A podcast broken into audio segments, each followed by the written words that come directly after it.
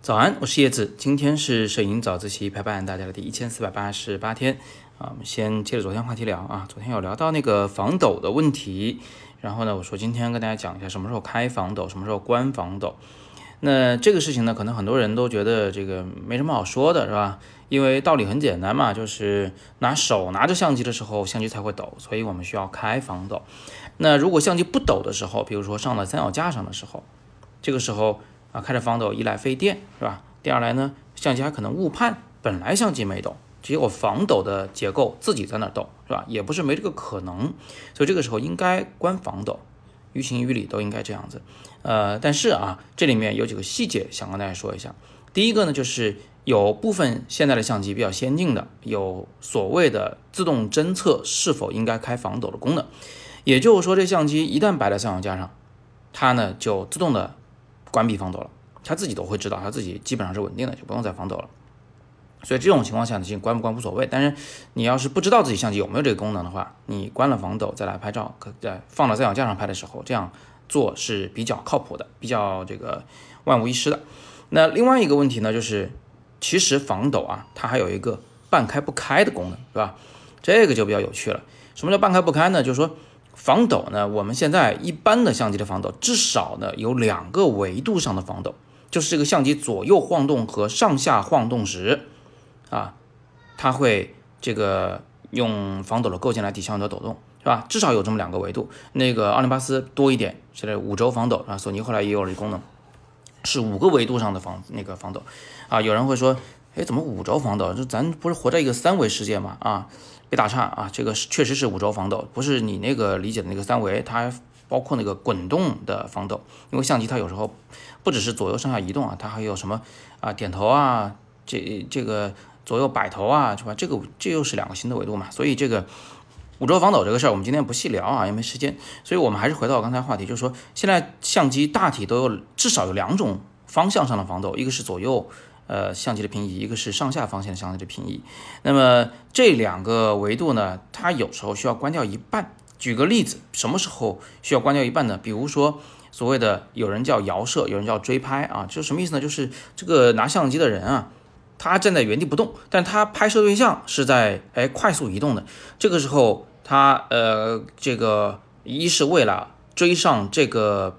运动的人物是吧？进行构图，让这个人物还在画面中，而不是跑出画面去。第二来呢，有可能有人想用什么中速快门，甚至是偏慢的快门速度，来拍出所谓的追拍的效果，就是背景在横向的镜像模糊，而人物是完全清楚的这么一种有速度感的画面效果。那如果你想拍出这个画面效果来，你是不是得摇相机啊？就是这个相机不是你跟着它跑，而是你在原地拿着不动，但这个相机的镜头得随着运动人物而。转动是吧？从左边摇到右边去，从右边摇到左边来，这个呢，呃，有人叫追拍，有人叫摇摄啊。那么在这个时候，你会发现呢，我们的相机的防抖如果全开，可能会有问题。为什么？因为你在左右摇动你的相机的时候，你的那个相机可能会认为，哎呀，赶紧防抖啊啊，那个他的手开始抖了。但实际上呢，这个方向上的运动是你需要的，是你想要做到的。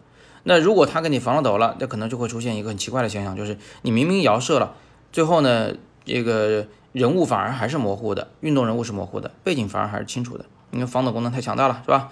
在那一瞬间，它给你把你这个你的运动抵消掉了，所以这个时候呢，我们得关掉横向方向上的防抖功能。但是你会发现啊，因为这个时候我们有可能使用那个中等偏慢的快门。然后呢，我的手呢，除了在左右摇射以外，它其实还真有可能上下稍微有点抖动，谁也不能保证不抖嘛。所以呢，它竖向的防抖你还得打开，哎，这就是我说的半开不开的防抖功能，是横向方向上不进行防抖，竖向方向上打开防抖。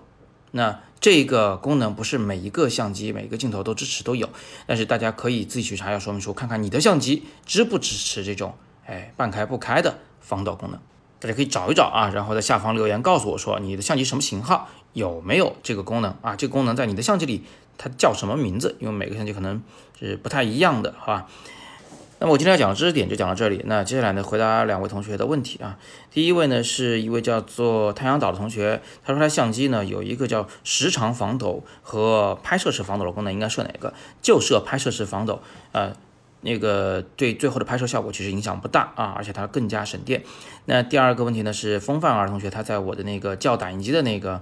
啊，照片偏色的帖子下方留言啊，他说现在摄影作品他经常调出一点风格嘛，什么日系小清新之类的，肯定不是那个照片原色啊，事物的原色啊。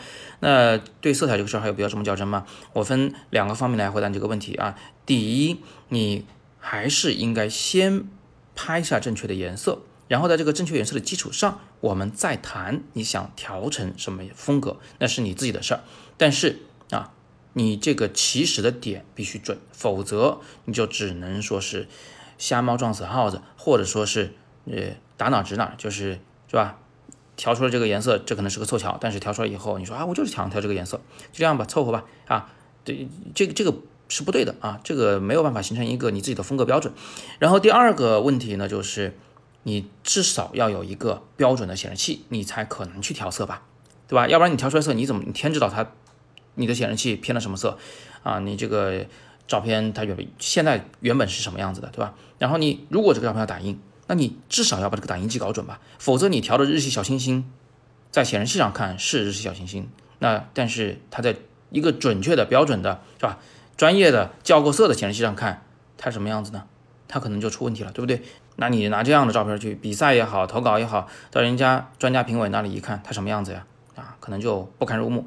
同样的道理嘛，你调的这些小清新的颜色，拿一台打印机打印出来，结果变成这个特别鲜艳的啊，那个叫什么中国风光摄影范儿，那怎么搞啊？所以色彩管理这个东西是绕不过去的一个摄影基础课程，不是大家认为的说我要玩的高端了才会才需要知道这个知识啊，你可以不做，但是你必须要知道这个事儿。我也是吧，特别希望大家能够把色彩管理这件事儿呢给。那个稍微弄明白一点，然后呢，跟你的朋友们啊、舍友们都去普及一下色彩这个事儿的重要性。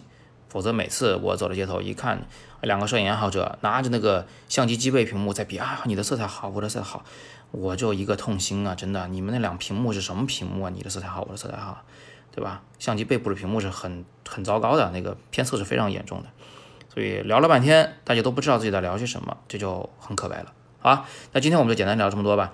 最后给个福利啊，就今天就周五这一天晚上十二点之前，你如果购买我的手机摄影达人速成的新版啊二点零版的课程，是可以有一个折扣的，八十六块钱的原价，现在是五十九就能买得到。